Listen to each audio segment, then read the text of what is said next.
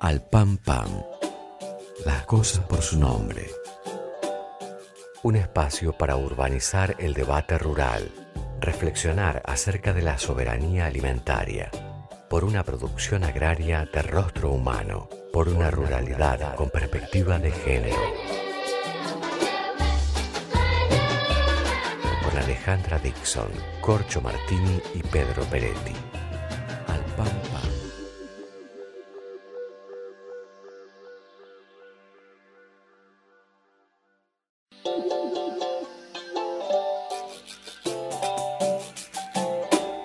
Es el octavo programa de eh, Alpampan por Viento del Sur, la querida radio del Instituto Patria. Estamos como siempre con la producción general de Rita Cortese, de mi tocayo Alejandro Basiliev, de Mariana Ponce de León, con la coordinación general de Julia Bastanzo y con la operación de Felipe Basualdo y de Diego Cisternas. Eh, a todos ellos muchas gracias porque son los que hacen posible que estemos acá. Eh, estamos acá también con mis compañeros Corcho Martini, Pedro Peretti y hoy con un invitado de lujo que es el señor Nelson Caula que nos visita virtualmente desde la querida ciudad de Montevideo. A todos ustedes, muy buenas tardes. Hola, buenas tardes. Hola Nelson, hola Alejandra, Pedro. No, el, el- el lujo de, de panel lo constituyen ustedes. Este, yo encanta poder participar. los he seguido. eh, estaba viendo ahora que eran ocho. Para mí pensé que eran, que eran menos. Debo haber escuchado unos cinco programas más o menos. Me gusta escucharlos. Y cuando no lo puedo hacer directamente, este, bueno, me remito después a la, a- la página. Este, y bueno, está bárbaro este emprendimiento que, tienen. Este, realmente me encanta que, me hayan invitado y, bueno, ojalá sea del gusto de ustedes, de sus oyentes y podamos volver a, reiniciarlo pronto. Incluso yo les decía un poquito antes de arrancar que este, eh, este tipo de cosas que hacen ustedes encaja perfectamente en un programa como el mío en, en Uruguay y estamos ahí en una hora un poquito antes de ustedes, semanal, pero eh, de lunes a viernes estamos a las 5, así que no sé, de repente un viernes podemos buscar la manera de, de hacer una especie de, de duples o algo de eso, este, creo que estaría muy bueno. A mí me gustaría mucho. Este, y como eh, Alejandra es muy rigurosa para, para todo esto, estoy seguro que tomó nota y de ahí no, no se apea. Así que en cualquier momento estamos agendando. Pero lo estoy esculpiendo en piedra. Dicho esto, les propongo que escuchemos un poquito de música y después nos metamos eh, con los temas que vamos a, tratar hoy.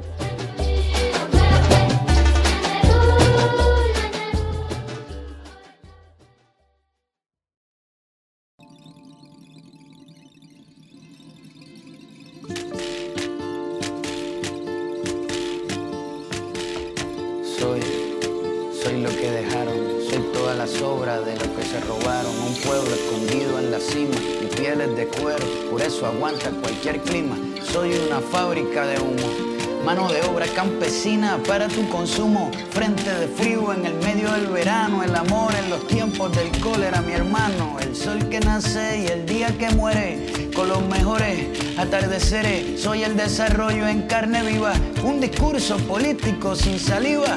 Las caras más bonitas que he conocido, soy la fotografía de un desaparecido, la sangre dentro de tus venas. Soy un pedazo de tierra que vale la pena una canasta con frijoles. Soy Maradona contra Inglaterra, anotándote dos goles. Soy lo que sostiene mi bandera, la espina dorsal del planeta en mi cordillera. Soy lo que me enseñó mi padre. El que no quiera su patria, no quiera su madre. Soy América Latina, un pueblo sin piernas pero que camina. Oye.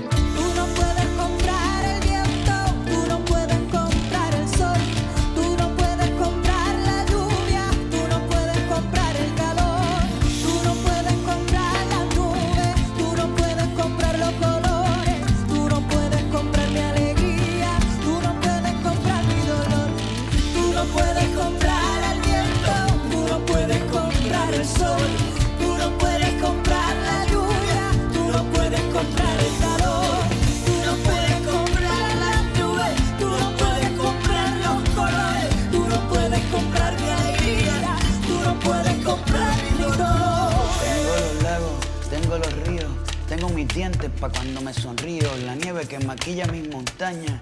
Tengo el sol que me seca y la lluvia que me baña, un desierto embriagado con peyote, un trago de pulque para cantar con los coyotes, todo lo que necesito. Tengo a mis pulmones respirando azul clarito, la altura que sofoca. Soy las muelas de mi boca, mascando coca. El otoño con sus hojas desmayadas, los versos escritos bajo la noche estrellada. Una viña repleta de uvas, un cañaveral bajo el sol en Cuba. Soy el mar Caribe que vigila las casitas, haciendo rituales y agua bendita el viento que peina mi cabello. Soy todos los santos que cuelgan de mi cuello, el jugo de mi lucha no es artificial porque el abono de mi tierra es natural. Tú no puedes comprar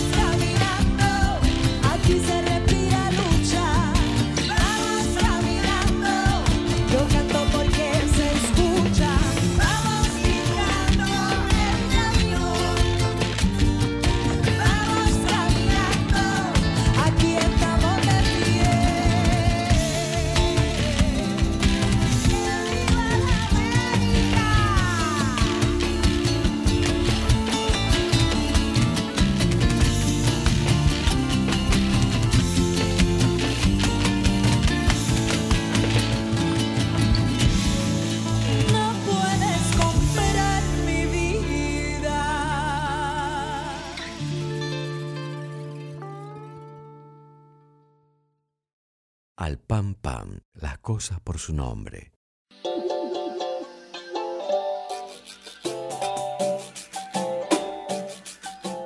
Bueno, hoy queremos recordar y honrar a un querido compatriota de la patria grande y al primero de sus muchos libros que nos ayudaron a mirar y a descifrar la historia y la identidad de nuestra región con profundidad y con poesía. Estamos hablando de Eduardo Galeano, que nació en Montevideo en 1940 y partió en abril de 2015. En 1971 publicó Las Venas Abiertas de América Latina. Esa obra que cumple este año medio siglo tiene hoy una vigencia plena y dolorosa. Escrita en clave literaria, con, con, su estilo brillante y singular, pero también con enorme rigor investigativo, se citan 479 referencias bibliográficas, narra nuestra historia política y económica desde la conquista española, también el rol de Gran Bretaña en la formación de las repúblicas de nuestra región y las luchas desde hace más de dos siglos entre proteccionismo y libre cambio. El libro empieza así. La división internacional del trabajo consiste en que unos países se especializan en ganar y otros en perder. Nuestra comarca del mundo, que hoy llamamos América Latina, fue precoz. Se especializó en perder desde los remotos tiempos en que los europeos del Renacimiento se abalanzaron a través del mar y le hundieron los dientes en la garganta. Pasaron los siglos y América Latina perfeccionó sus funciones. La región sigue trabajando de sirvienta.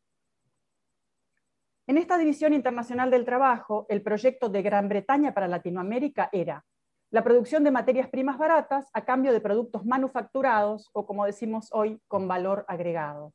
Esta lucha entre proteccionismo y libertad de comercio es la clave de todos los conflictos de América Latina y está en la base de la balcanización de nuestra región. Escribe Galeano. El comercio libre enriquecía a los puertos que vivían de la exportación y elevaba a los cielos el nivel de despilfarro de las oligarquías ansiosas por disfrutar de todo el lujo que el mundo ofrecía, pero arruinaba las incipientes manufacturas locales y frustraba la expansión del mercado interno. Escribe además que los países ricos, predicadores del comercio libre, aplican el más rígido proteccionismo contra los países pobres, convierten todo lo que tocan en oro para sí y en lata para los demás, incluyendo la propia producción de los países subdesarrollados. Como Inglaterra, Estados Unidos también exportará a partir de la Segunda Guerra Mundial la doctrina del libre cambio, el comercio libre y la libre competencia, pero para el consumo ajeno. Sigue Galeano. El libre cambio había provocado la crisis de sus artesanías y había acentuado la crónica pobreza de la región, dice en relación a La Rioja y otras provincias argentinas. Esa es la causa madre de las resistencias federales, desde Artigas hasta Felipe Varela, del odio a Juan Manuel de Rosas y de la guerra de la Triple Alianza contra Paraguay para aplastar la única experiencia regional exitosa de desarrollo independiente.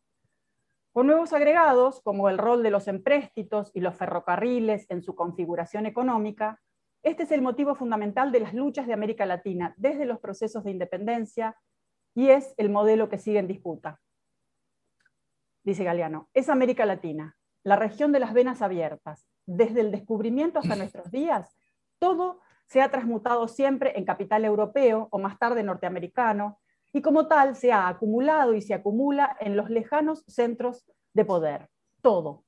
La tierra, sus frutos y sus profundidades ricas en minerales, los hombres y su capacidad de trabajo y de consumo, los recursos naturales y los recursos humanos.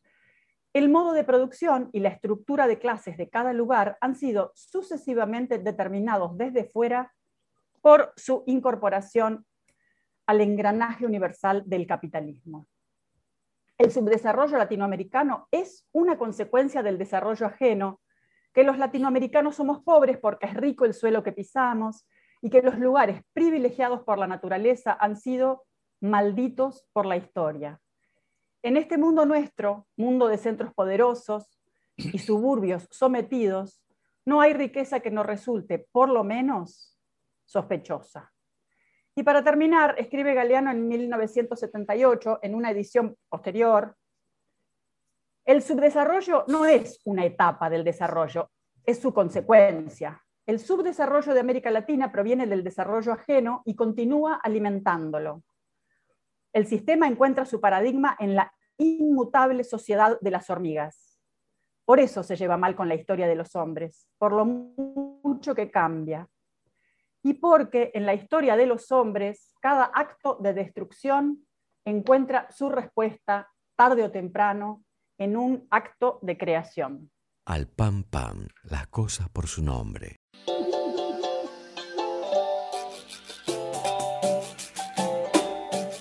Nelson Caula, como dije, nació en Montevideo.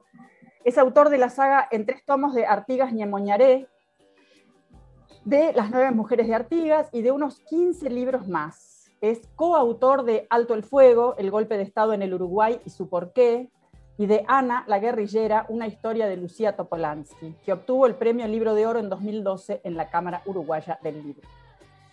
Es consultor de UNESCO Perú sobre patrimonio inmaterial de Uruguay, esto fue creo que en 2005, realizador del largometraje 13.500, 13.000 años antes de la invasión, conferencista en temas de su especialidad en el Mercosur y las Américas, director de varias revistas y director y conductor de programas periodísticos, culturales y musicales en varias radios y canales de TV de Uruguay. Desde 2006 conduce el Túngele en Radio Uruguay. Lo escribió ayer. Eso pensaba, ¿no? La verdad es que cuando releí, lo, releí para, bueno, porque, porque me, me- interesaba y nos interesaba este, de alguna manera conmemorar este, este, estos medio siglo del libro y la verdad es que me sorprendió, me volví a sorprender con varias cosas. La primera fue la vigencia de la vigencia tan triste, ¿no? Sacamos, sacamos a, agregamos al imperio español, el inglés y el norteamericano, agregamos el chino, este, y, bueno, vamos arriba con nuestras materias primas, la forestación, las papeleras, este, qué sé, sigue todo. Eh, bueno, ahora la soja y el, y el maíz transgénico, ¿no? Este, es- es- no, cambia la cosa, ¿no? Este, increíble. Yo hacía mucho tiempo que no, no, leía esta parte, ¿no? Este, la verdad que es realmente sorprendente y es un poco lo que explica que me estaban contando López Belloso, que es un galeanólogo que tenemos acá, que anda por los 2 a 4 millones de libros vendidos, las venas abiertas, y no para de editarse todos los años. Y bueno, el mismo Galeano había perdido un poco la, la cantidad de traducciones, la- la- la- la- las lenguas tan extrañas en que estaba traducido. ¿no? Este, es una maravilla. Eh, qué Y fuerte, que sobre- y, y sí, por supuesto. Y tiene como un par de cosas, muchísimas más, pero así que primera es que una es el estilo en que él lo, lo- lo- ¿no? es un estilo como más bien lit- literario, diríamos, ¿no? Es un trabajo con un rigor enorme, pero el estilo también me parece que facilita, en mi modo de ver, eh, facilita la lectura, pero además una cosa que yo valoro un montón es que te permite tener una visión de conjunto sobre todos esos procesos. ¿no? Una cosa que siempre hablábamos con Corcho y con Pedro, cómo eh, el debate a veces está tan fragmentado y parece que ciertos problemas son problemas que no están vinculados entre sí y resulta que finalmente son, como nos gusta ahora usar una imagen, rayos de una misma rueda, ¿no? que tiene su centro en, la, en, la en el modelo de la dependencia, ¿no? en, la, en la División Internacional del Trabajo. Entonces, mirar esto con perspectiva histórica de, siglos, pero además con una perspectiva regional,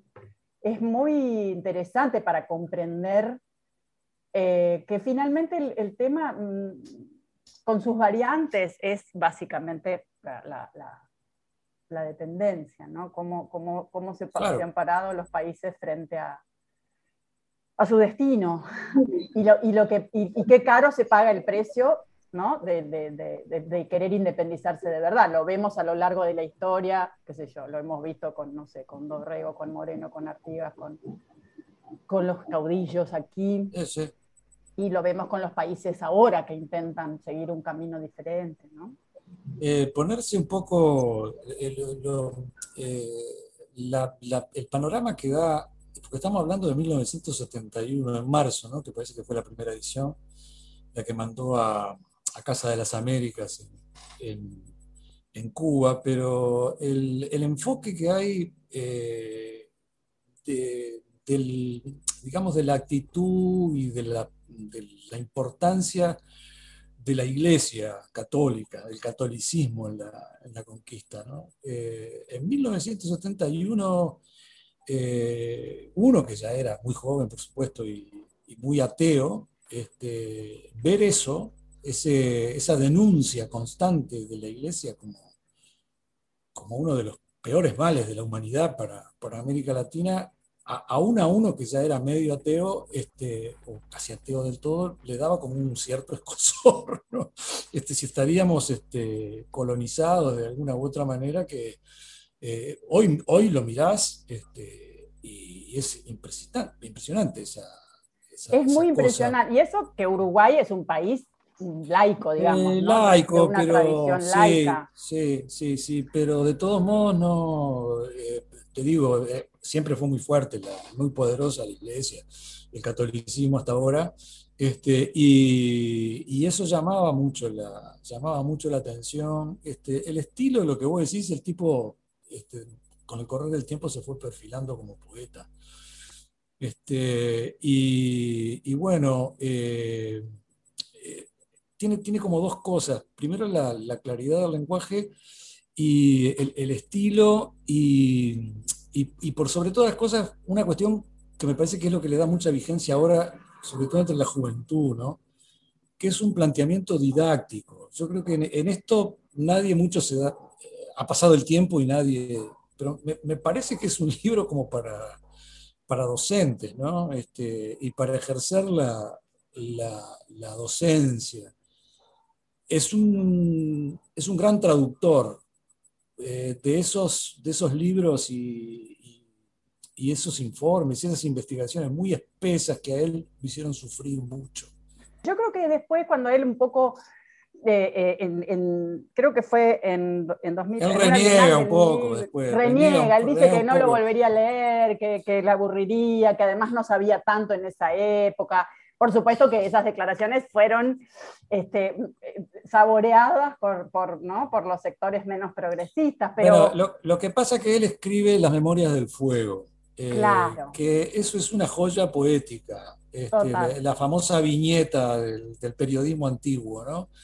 Y ahí él puede expresarlo este, 100% desde un ángulo poético. Yo me crucé con él, fue muy linda la relación cuando viene a, a- Montevideo y estaba terminando el tercer volumen de, de las memorias y yo ya lo recibí con los dos primeros. El primero era una edición mexicana de- del siglo XXI y la segunda era argentina. Y andaba con un, con un librito este, chiquito de hojas eh, vacías. Entonces con un lapicito, este, él ahí empezó, cuando veía algo que lo pudiera este, inspirar para la- las memorias del fuego, escribía ahí, es decir, que, que ya el, el librito tan chiquito, eh, claro, ya necesariamente, lo formateaba. ca- capaz que ponía, digamos, una frase y nada más, para desarrollarla después, pero como que esa cosa tan sintética, ¿no? de, de- de poner tantas cosas en media página, que, que es lo de las memorias, este, bueno, como que le fue perfilando ese- esa, esa cosa de síntesis, ese estilo este, extremadamente este, poético, y entonces creo que él se comparó después, ¿no? Y con otros Sí. libros, ¿no? Vagabundo, este, bueno, el, el libro de los abrazos, yo qué sé, este, eh, él, él ahí ya eh, creo que lo que prima es la parte narrativa, más que de investigación, que sigue investigando como, como un genio, pero ahí me parece que él compara su calidad narrativa de, de esos tiempos con la buena calidad narrativa de las venas, pero la ve muy, este, muy inferior la de las venas, y además me parece que hay una cosa que no le gustaba nada, este, que era citar. Este, Mm. las, las citas que están en las venas, que son muchas, Muchísimo. este, eh, que están bárbaras, está- están como muy, muy bien elegidas, muy bien metidas, no caen pesadas para nada, te ayudan a la, a la parte narrativa en general, este, pero, pero son unas cuantas. Y yo después estuve viendo un- casi toda la, la bibliografía de él y, y rara vez este, pone, una, pone una cita de, de algo, ¿no? Este, Se ve que se empachó. se ve que, claro, ahí, ahí medio como que, por, por eso un poco es que me parece que no le gusta mucho este, la...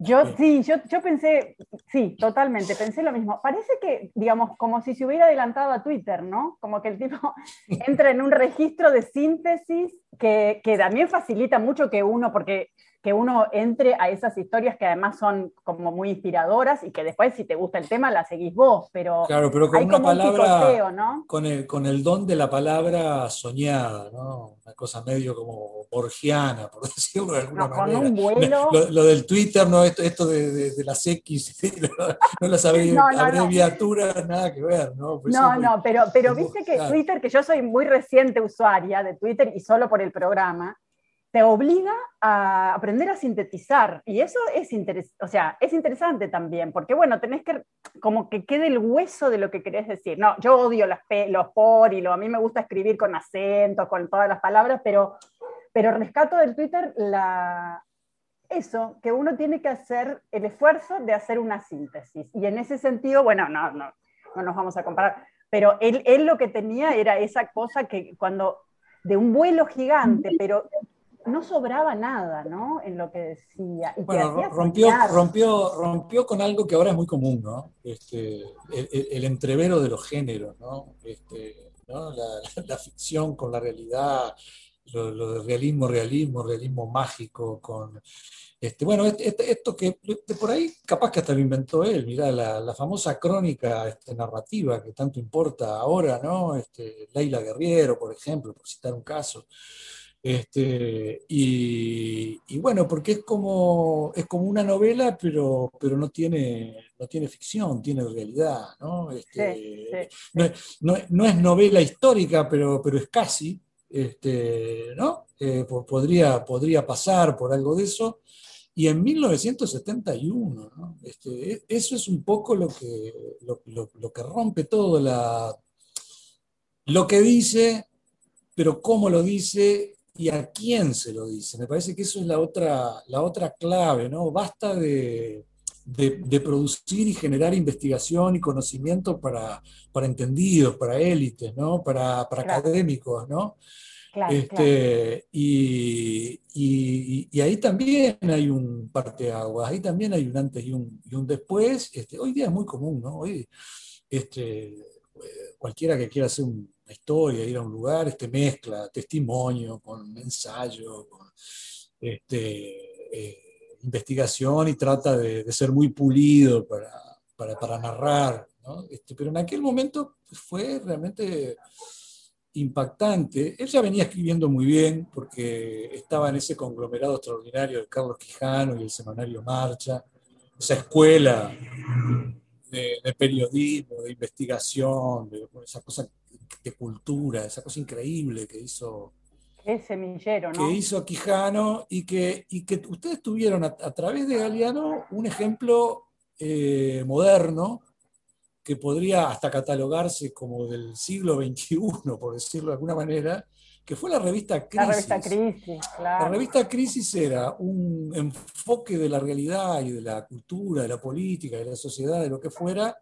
este, muy profundo, muy hondo, muy a la manera del estilo marcha, muy a la manera del estilo marcha, casi copiado, pero eh, cuando se empieza a rodear con este, bueno, eh, aquellos dibujantes, y, ¿no? y, este, y le da aquel color, y le da toda aquella, este, bueno, to- toda aquella ilustración. Sí, esa ¿no? estética Este, también, Mar- increíble. Marcha era horrible, porque Marcha era, un, era como, un, como, como un semanario a mimeógrafo, ¿no? Pura letra, rara vez había una imagen de algo, ¿no?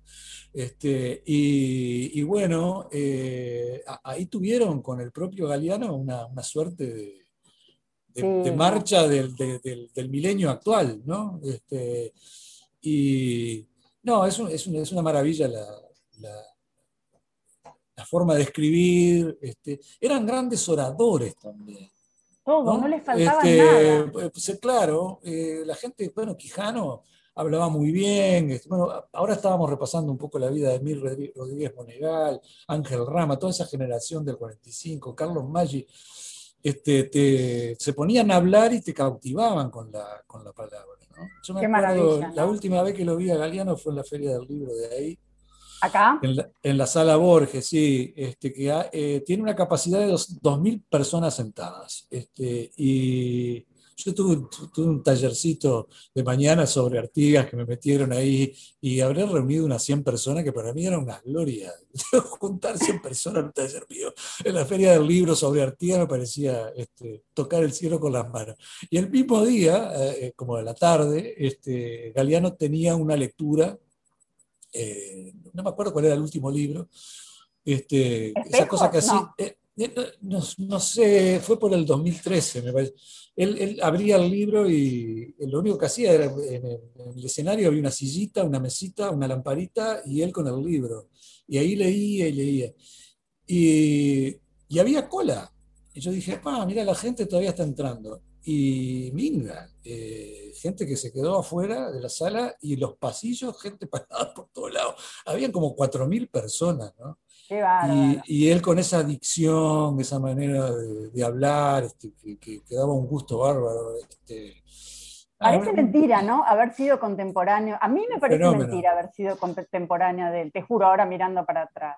Qué bárbaro. Eh, Nelson, ¿sabes que el tiempo es tirano? Una frase que nunca se dijo. Qué bárbaro. Este, y yo me quedaría horas, dos horas más conversando contigo, todos nos quedaríamos, pero entonces como es bueno quedarse con las ganas, sobre todo porque Sí, cuando uno puede buenísimo, repetir. Buenísimo. Entonces, te- como yo ya lo escribí en piedra, que vamos a hacer otra, eh, vamos a, a tener el gustazo de, de- de volver a compartir. Eh, dale. Un abrazo enorme para ustedes. Vamos arriba con. Al Pan Pan este, y vamos a hacer un al, al Pan Pan y no sé, la edición especial que vamos a hacer compartida con el Tumbelé, vamos a poner al Pan Pan y al vino vino en el Tumbelé, algo así. Y al vino Tanat.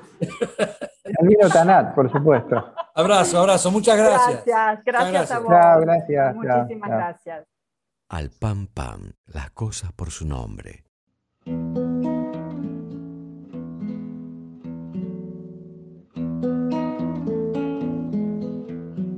De aquel hombre me acuerdo, y no han pasado sino dos siglos desde que lo vi. No anduvo a caballo, ni en carroza, a puro pie, deshizo las distancias. Y no llevaba espada ni armadura, sino redes al hombro, hacha o martillo o pala. Nunca apaleó a ninguno de su especie. Su hazaña fue contra el agua o la tierra, contra el trigo para que hubiera pan, contra el árbol gigante para que diera leña, contra los muros para abrir las puertas, contra la arena construyendo muros y contra el mar para hacerlo parir. Lo conocí y aún no se me borra. Cayeron en pedazos las carrozas, la guerra destruyó puertas y muros, la ciudad fue un puñado de cenizas. Se hicieron polvo todos los vestidos y él, para mí, subsiste. Sobrevive en la arena cuando antes parecía todo imborrable, menos él. En el ir y venir de las familias, a veces fue mi padre o mi pariente, o apenas si era él o si no era. Tal vez aquel que no volvió a su casa porque el agua o la tierra lo tragaron, o lo mató una máquina o un árbol, o fue aquel enlutado carpintero que iba detrás del ataúd, sin lágrimas. Alguien, en fin, que no tenía nombre, que se llamaba metal o madera, y a quien miraron otros desde arriba, sin ver la hormiga, sino el hormiguero, y que cuando sus pies no se movían, porque el pobre cansado había muerto, no vieron nunca que no lo veían. Había ya otros pies en donde estuvo. Los otros pies eran él mismo, también las otras manos. El hombre sucedía. Cuando ya parecía transcurrido, era él mismo de nuevo. Allí estaba otra vez cavando tierra, cortando tela, pero sin camisa. Allí estaba y no estaba. Como entonces, se había ido y estaba de nuevo. Y como nunca tuvo cementerio, ni tumba, ni su nombre fue grabado sobre la piedra que cortó sudando, nunca sabía nadie que llegaba. Y nadie supo cuando se moría. Así es que solo cuando el pobre pudo, resucitó otra vez, sin ser notado. Era el hombre sin duda, sin herencia, sin vaca, sin bandera, y no se distinguía entre los otros, los otros que eran él. Desde arriba era gris, como el subsuelo, como el cuero era pardo, era amarillo, cosechando trigo, era negro, debajo de la mina, era color de piedra en el castillo. En el barco pesquero era color de atún y color de caballo en la pradera. ¿Cómo podía nadie distinguirlo? Si era el inseparable, el elemento, tierra, carbón o mar, vestido de hombre. Donde vivió, crecía cuanto el hombre tocaba. La piedra hostil, quebrada por sus manos, se convertía en orden y una a una formaron la recta claridad del edificio. Hizo el pan con sus manos, movilizó los trenes, se poblaron de pueblos las distancias. Otros hombres crecieron, llegaron las abejas. Y porque el hombre cría y multiplica, la primavera caminó al mercado entre panaderías y palomas. El padre de los panes fue olvidado. Él, que cortó y anduvo machacando y abriendo surcos, acarreando arena. Cuando todo existió, ya no existía. Él daba su existencia. Eso era todo. Salió a otra parte a trabajar y luego se fue a morir rodando, como piedra del río. Aguas abajo lo llevó la muerte. Yo, que lo conocí, lo vi bajando hasta no ser sino lo que dejaba.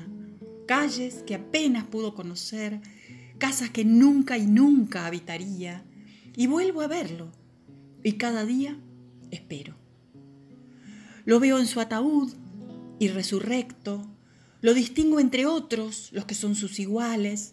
Y me parece que no puede ser que así no vamos a ninguna parte. Que suceder así no tiene gloria.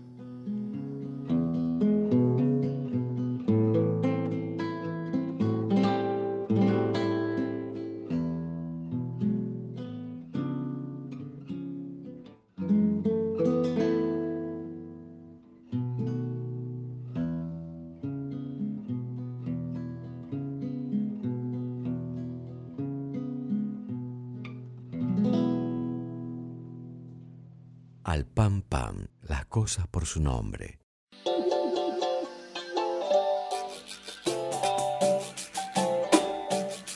Bueno, gente, después de haber escuchado y conversado con el querido Nelson Caula, vamos a eh, tocar el, tema que, que- que queríamos tocar inicialmente, que es el Día del Trabajador y de la Trabajadora. Así que el querido Corcho, este, Corchito, todo tuyo el aire para que nos cuentes lo que estuviste pensando. Bueno, tratando de hacer una síntesis de lo que es una extraordinaria riqueza del tema y mm, teniendo claro que el primero de mayo es el Día del Trabajador y la Trabajadora y que el sector de los trabajadores y trabajadoras rurales fueron uno de los sectores más desaparecidos, eh, entre comillas, de la, de- de la historia oficial, o por lo menos lo que intentaron. Eh, quiero hablar del tema del trabajo rural en la República Argentina, eh, con lo que pido que, por supuesto, sea una cosa interactiva, pero voy a llevar un hilo planteando que en Argentina eh, hay alrededor de un millón de trabajadores y trabajadoras rurales que se ocupan durante el año tareas permanentes y tareas transitorias, aunque solo están inscritos de acuerdo a los registros de la FIP, en promedio entre 350.000 y 400.000 trabajadores y trabajadores al año, con un alto, un alto rotación de números de, de quill, o sea, de lo que lo vincula al trabajo. ¿Qué quiere decir? Que esas inscripciones que hay no siempre son de la misma persona, porque, digamos, en el trabajo rural eh, hay en la parte del- la cuestión del trabajo temporario hay alta rotación, ¿no? Y bueno, el trabajo rural está asociado eh, básicamente a las tareas estacionales que tiene el campo argentino, a las economías regionales, ciclos biológicos que haya siembra, mm, labores culturales, cosecha, que provoca que mm, marcan muy claramente cuál es el ritmo y la intensidad de ese trabajo rural. Eh, hoy los trabajadores rurales están muy lejos de ser beneficiarios de los derechos laborales alcanzados efectivamente por, el, el- asalariado industrial o el asalariado de servicios.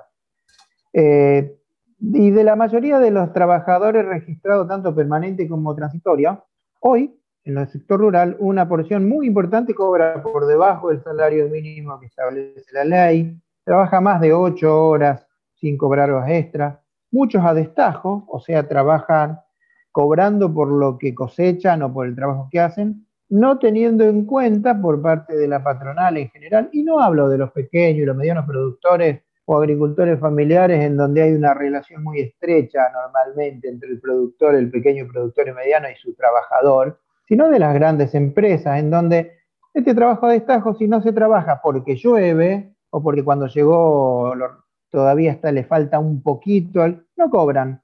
no cobran y al trabajador o a la trabajadora le, sí le cobran el mantenimiento o incluso el alojamiento que, que tiene. Como son trabajadores temporarios, muchos de ellos, y no llegan a los aportes mínimos por año, a pesar de que le descuentan para la obra social, para la seguridad social, etcétera, y como no llegan a una determinada cantidad de horas, de, de horas y de días trabajados mensualmente, por más que le descuentan, no son beneficiarios de la obra social. Y lo que le, lo que le retienen para la jubilación no les aporta porque con los que logran eh, los acumular como, como trabajador, nunca se jubilan, digamos. Encima en las condiciones eh, que existen, en las condiciones que existen hoy día y históricamente, eh, existen pésimas condiciones en cuanto a transporte, alojamiento, alimentación, seguridad, higiene, sin que, sin que mm, vivienda, sin licencia por enfermedad, eh, con alta incidencia de, de- de trabajo, de trata laboral, de reducción a servidumbre y de trabajo infantil. Esas son unas poco las condiciones generales del grueso de los trabajadores y las trabajadoras. Hay una constante eh, que nosotros hemos observado cuando, por ejemplo, yo era director general del, registro de trabajadores. A mayor tamaño de la empresa y a mayor distancia de los centros poblados, o sea, del control, mayor niveles, mayores niveles de explotación y mayores niveles de precarización. Eh, y mientras más grandes, peor. Yo daría dos casos, y doy casos, porque fue encontrado y fue muy, muy, muy comentado y salió en todos los diarios, aunque después no hubo consecuencias desde el punto de vista de la sanción penal o punitiva por las condiciones.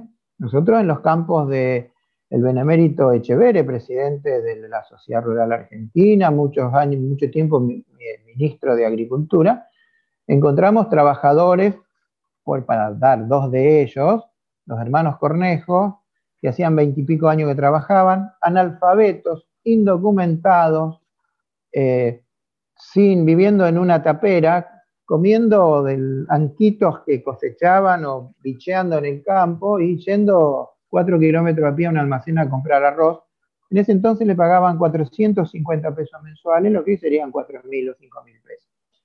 O el benemérito Ramón Puerta, embajador en España, donde encontramos 87 trabajadores en sus yerbales y trabajadoras, siete de los cuales menores de edad, ninguno registrado, viviendo en carpas de lona, en carpas que estaban de lona y tomando agua de las vertientes. Bueno. ¿qué pasa hoy con el trabajo rural? El trabajo rural y nos metemos rápidamente en el marco de lo que es, y vamos a tocar un tema, el tema de la región pampeana, con la siembra directa, la mecanización de gran porte. En los últimos años no solo trajo consecuencias ambientales y trajo consecuencias de tipo social, porque el régimen de trabajo vinculado a la mecanización, a grandes maquinarias, eh, redujo más del 50% la demanda de mano de obra. Hoy, eh, producto del tipo de explotación y producto de la aparición del contratista rural, contratista rural, ya el- las grandes empresarios no tienen maquinaria ni cosa, sino que contratan a un contratista que le hace los tra- trabajos, han tenido la habilidad de, con- de convertir ese trabajo eh, de mano de obra casi familiar eh, y con ayuda de los peones rurales, eh, han tenido la habilidad de, con- de convertir eso en trabajo precario, en trabajo temporario. Contratan los contratistas a la mano de obra mientras está en la siembra o hasta la cosecha y después durante seis meses no están eh. Un 8 de octubre, día de su cumpleaños, se im- implementa en el año 43 el primer estatuto del peón rural, que era el primer estatuto que reglamentaba seriamente las condiciones de trabajo, de traslado, de vacaciones, de horarios de licencias, eh, de descansos, etc.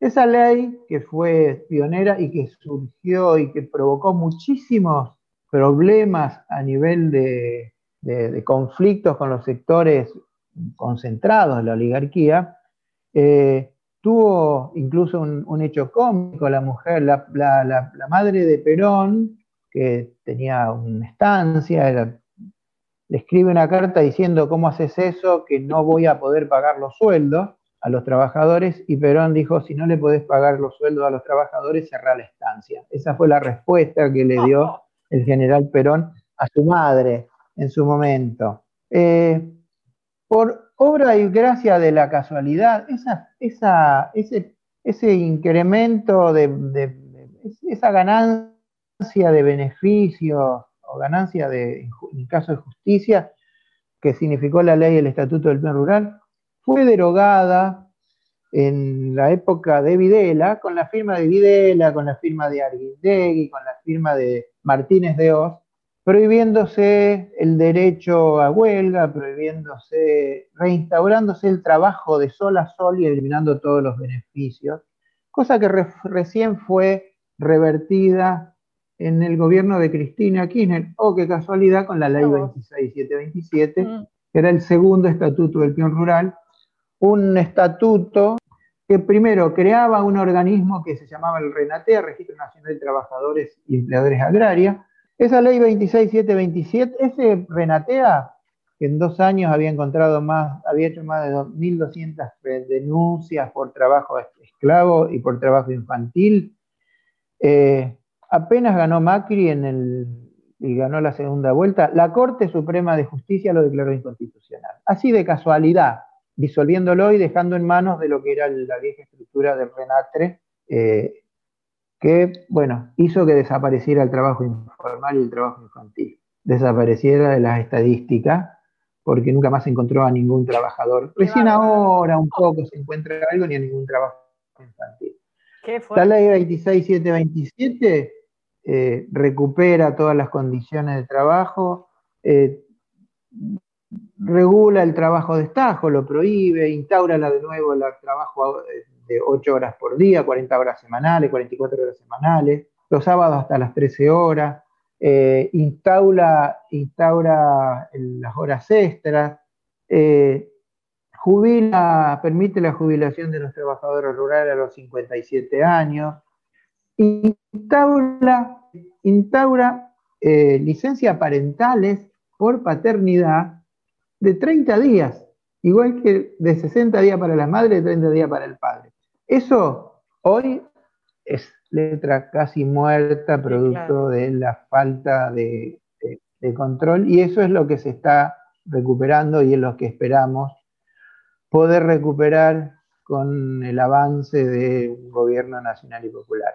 No, fue muy claro y es un temazo. Pasa que si no se nos va a caer del programa el, el señor Peretti que está ahí muy interesado, lo veo escuchando, y que eh, a quien le vamos a dar la palabra para que no cuente un uno de los muchos temas de su especialidad que tiene que ver con el grito de Alcorta y el primero de mayo. Peretti, todo suyo el aire.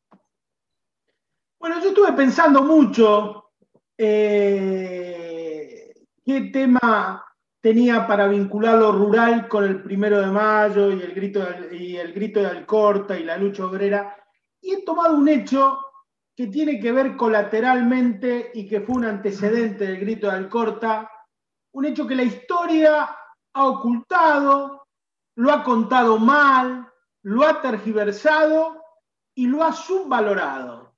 Todas esas cosas tiene, que es el primero de mayo de 1909, lo que se dio en llamar la Semana Roja de la República Argentina. Es así como se conoce el periodo anterior y posterior al primero de mayo de 1909. Fue el factor precedente y desencadenante de buscar una salida electoral consensuada, como fue la que dio origen a la ley 8871, conocida como Ley Saez Peña, mal llamada de voto universal, porque solamente le daba el voto a los varones nativos y mayores. ¿Eh? Y nunca, sí, nunca el radicalismo ni los conservadores tuvieron en su carta pacio el voto femenino. El voto femenino en ese, en ese tiempo histórico, el primer voto femenino que sanciona una constitución argentina es la constitución de 1921, de un acuerdo bajo la inspiración de Lisandro de la Torre, que le da el voto por primera vez a la mujer. Una de las mujeres que votaron en ese momento fueron mis tías, yo me acuerdo que siempre contaban en mi casa el voto de haber votado en las elecciones de Santa Fe de 1932, y la primera primer constitución que consagra el voto femenino la constitución de San Juan, con Aldo Hermes Cantoni, en donde la primera mujer que vota es la esposa de Aldo Cantoni, que era un dirigente que provenía del socialismo, y que se elige la primer legisladora mujer de América Latina, que fue Emma Conte. Este proceso, este proceso se desencadenó sobre la sangre obrera. La historia habla de la intransigencia del radicalismo, pero lo cierto, lo cierto es que ese primero de mayo fue el factor desencadenante de que la derecha se diera, eh, se diera cuenta de que había que buscar una válvula que no haga explotar el sistema social en la Argentina. El primero de mayo de, de 1909, ese día se hicieron dos actos.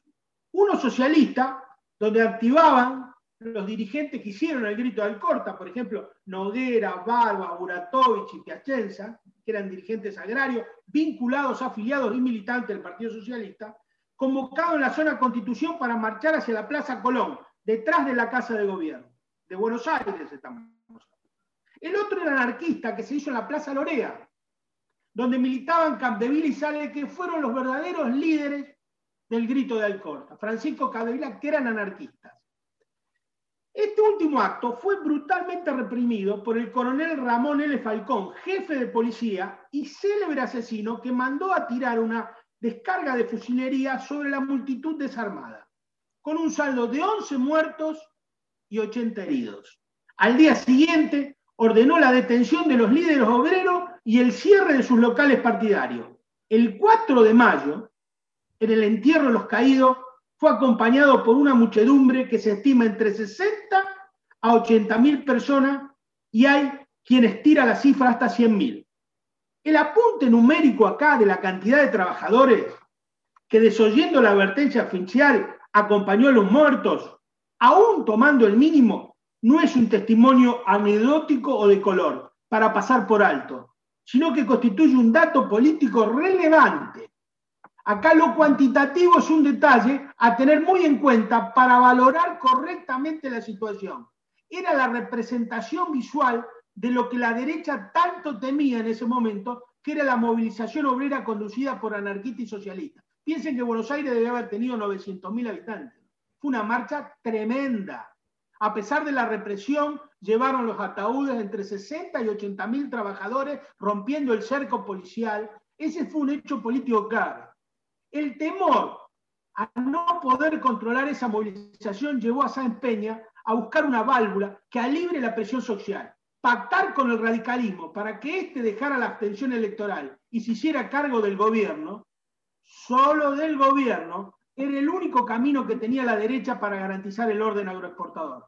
Las sublevaciones radicales ya eran parte del pasado. La última había sido en el año 1905, cuando es detenido y torturado el capitán Eduardo Laurén, que es asesinado en 1928, justamente aquí cerquita donde estoy yo, en Máximo Paz. Es asesinado y torturado, dando inicio al primer acto, ¿eh? al kilómetro cero de terrorismo de Estado. Es la primera vez que se detiene una persona, se lo blanquea la policía y se le aplica la ley de fuga. Ese fue el asesinato del capitán Eduardo Laurén, acaecido el primero de febrero de 1928. Así que eran parte del pasado. En esa sublevación es detenido Laurén. Habían pasado ya casi cinco años y el radicalismo en la abstención electoral no quería ninguna revolución, ni reforma económica. Solo pretendía contar bien los votos y no cambiar nada más. El recién electo Roque Sáenz Peña, que acababa de llegar de una Europa convulsionada también por los reclamos obreros, y su ministro del Interior, el lúcido católico salteño Indalecio Gómez, al ver espectáculos de miles de trabajadores movilizando, desafiando la represión estatal, decidieron que era tiempo de pactar con el mal menor y entraron en negociaciones con el líder del radicalismo, Hipólito Yrigoyen, quien sentía tanto como ellos una profunda animación por las movilizaciones obreras, como muy bien contó el Corcho eh, hace un ratito. Eso se comprobaría poco después de consumado el pacto con salida electoral, con las feroces represiones de los trabajadores, que como muy bien dijo el Corcho, fueron las conocidas en la Semana Trágica, la Patagonia Rebelde de 1921 y la Forestal del año 22. Tres rebeliones obreras que terminaron con una masacre de trabajadores. Ese primero de mayo de 1909 es el que da nacimiento a la ley 8871, conocida como ley Sáenz Peña, y que es siempre subvalorado, tergiversado, ocultado o directamente olvidado. Esa semana roja de movilizaciones obreras fue la que parió la mejor democracia de la República Argentina, que va a tener su máxima consumación después.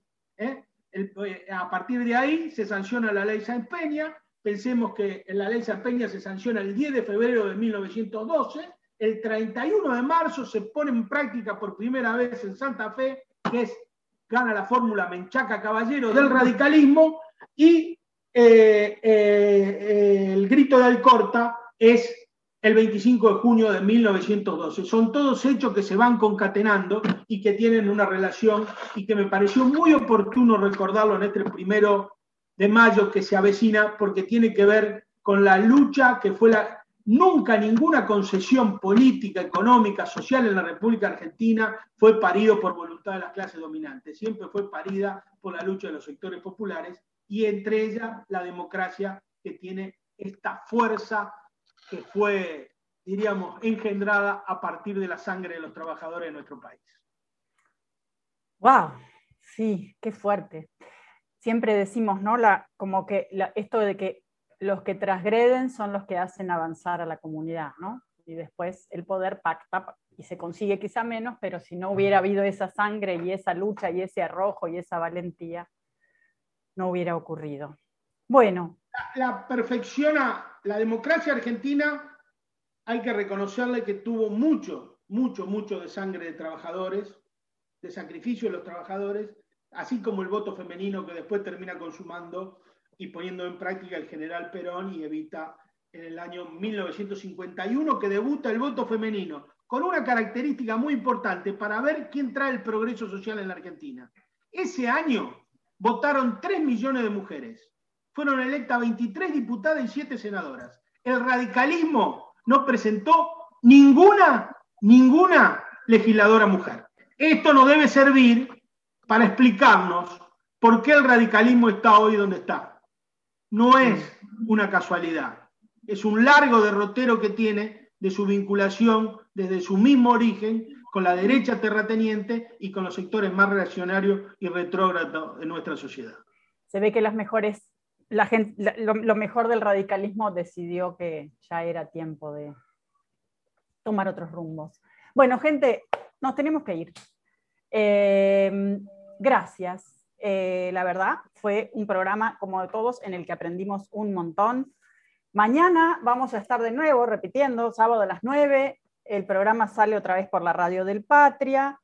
Y para los que quieran volver a escucharlo, o si no lo pudieron escuchar del todo, o etcétera, queda luego en el Spotify de la radio que se llama Viento del Sur. Otras maneras de comunicarse con la radio son el Instagram, Facebook o Twitter, arroba Radio del Patria. Dicho esto, nos vamos como siempre escuchando música y nos reencontramos el viernes que viene. Muchas gracias compañeros. Gracias, a Gracias. ustedes. Un A abrazo a los dos y salud y cosecha para todos y todas.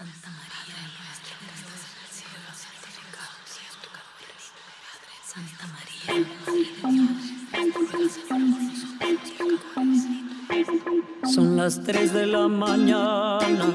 Dicen que pena un santero. Bajito y oigo que dice. Camínale despacito, y mamá. Camínale despacito. Mi sueño me dice no vaya.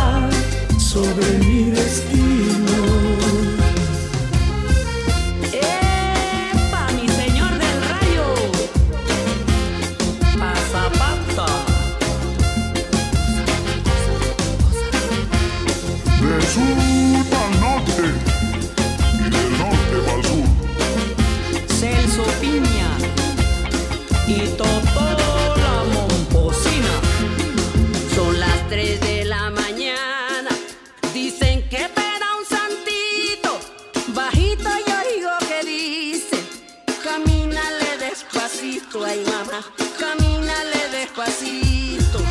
Mi sueño me dice no vayas, mis piernas me dicen tantito, y cuando ya me doy cuenta, caramba